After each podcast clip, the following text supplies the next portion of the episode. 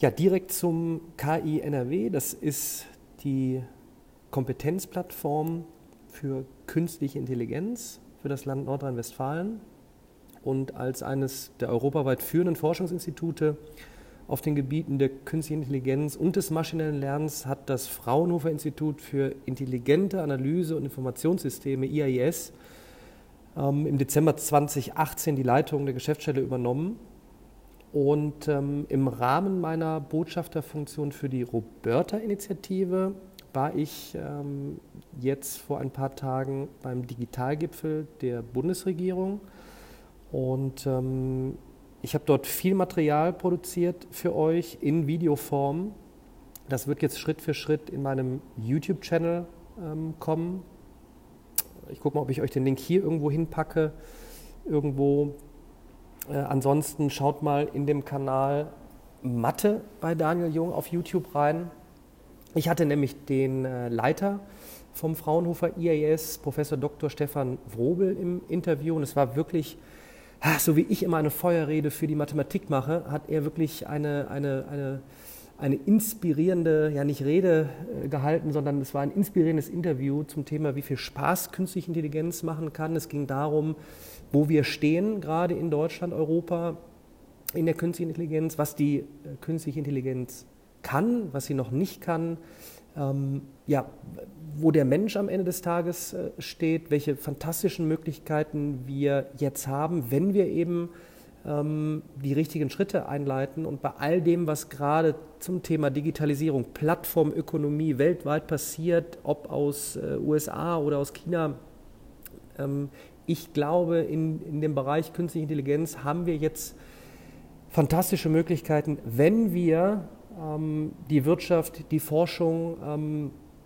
verknüpfen, Startups, junge Startups äh, nicht einfach ins Leere laufen lassen, wenn wir aufklären, wenn wir, wenn wir ja, Weiterbildungsmöglichkeiten mitgeben, Zertifizierungen. Ähm, man hört ja rauf und runter jetzt viel über künstliche Intelligenz. Und wenn wir doch so ein starkes Know-how haben, äh, warum packen wir das nicht, warum gießen wir das nicht in super Content? Und ähm, ich hatte tolle Gespräche mit dem, mit dem KI NRW, äh, ob es jetzt für meine eigene Plattform ist, wenn es um, um den Bereich Lernanalyse geht, als Pilotprojekt. Ähm, ich glaube, da gibt es wirklich ganz fantastische Möglichkeiten. Wir sprachen dann eben darüber, warum äh, die Kompetenzplattform KI NRW ähm, auf die Roberta-Initiative natürlich zurückgreift, die ja schon seit 17 Jahren sich jetzt darum kümmert, dass vor allen Dingen im, im Bereich der Jugendlichen ähm, man es schafft, ähm, Begeisterung zu wecken für MINT, für Mathematik, Informatik, Naturwissenschaften, äh, Technik, für Robotik, spielerisch daran zu gehen,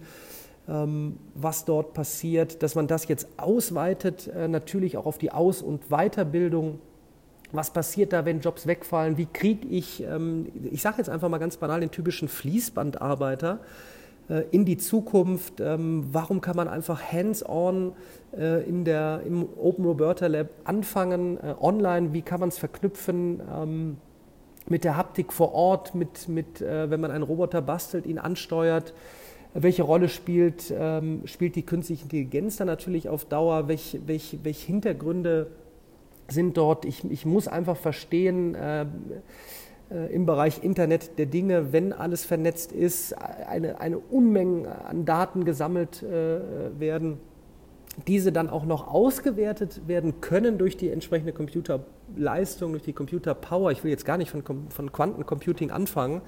Das wird sicherlich ein Thema in den nächsten äh, Monaten sein aber vor allen Dingen äh, die Begeisterung zu wecken, was man Tolles machen kann mit Daten. Ähm, und dass es eben nicht nur einfach äh, stur zu betrachten ist, ähm, äh, da war ich ja jetzt schon lange hinterher in der Mathematik, welch tolles Fundament, welch tolle Basis die Mathematik ist, ähm, sie als, als, als, als das Erkennen von Strukturen und Mustern dienen kann, eine, eine Basis ist, eine, eine Universalsprache in diesem Sinne. Und ähm, ja, deshalb hat es mich ganz, ganz besonders gefreut, äh, dort Content zu produzieren. Ich hatte auch die äh, Geschäftsführerin vom, vom KINRW mit dabei im Interview nochmal gesondert. Dann den Leiter ähm, beim Fraunhofer IAS für Smart Coding und Learning Thorsten Leimbach. Ähm, wir haben viel darüber gesprochen, was jetzt wirklich initiiert wird, wo man, wo man umsetzen kann, wo man hands-on starten kann, vor allen Dingen auch im Bereich, äh, ähm, wenn ich jetzt Lehrer und Professoren anspreche, aber auch Ausbilder, Unternehmen. Äh, und ich glaube, wir brauchen jetzt so einen Ruck, dass flächendeckend äh, das, das angenommen wird, dass, dass darüber aufgeklärt wird. Ähm, man, man kriegt ja im Moment viel, viel Schwarz-Weiß äh, mit in der Presse, wenn es um künstliche Intelligenz geht. Ne?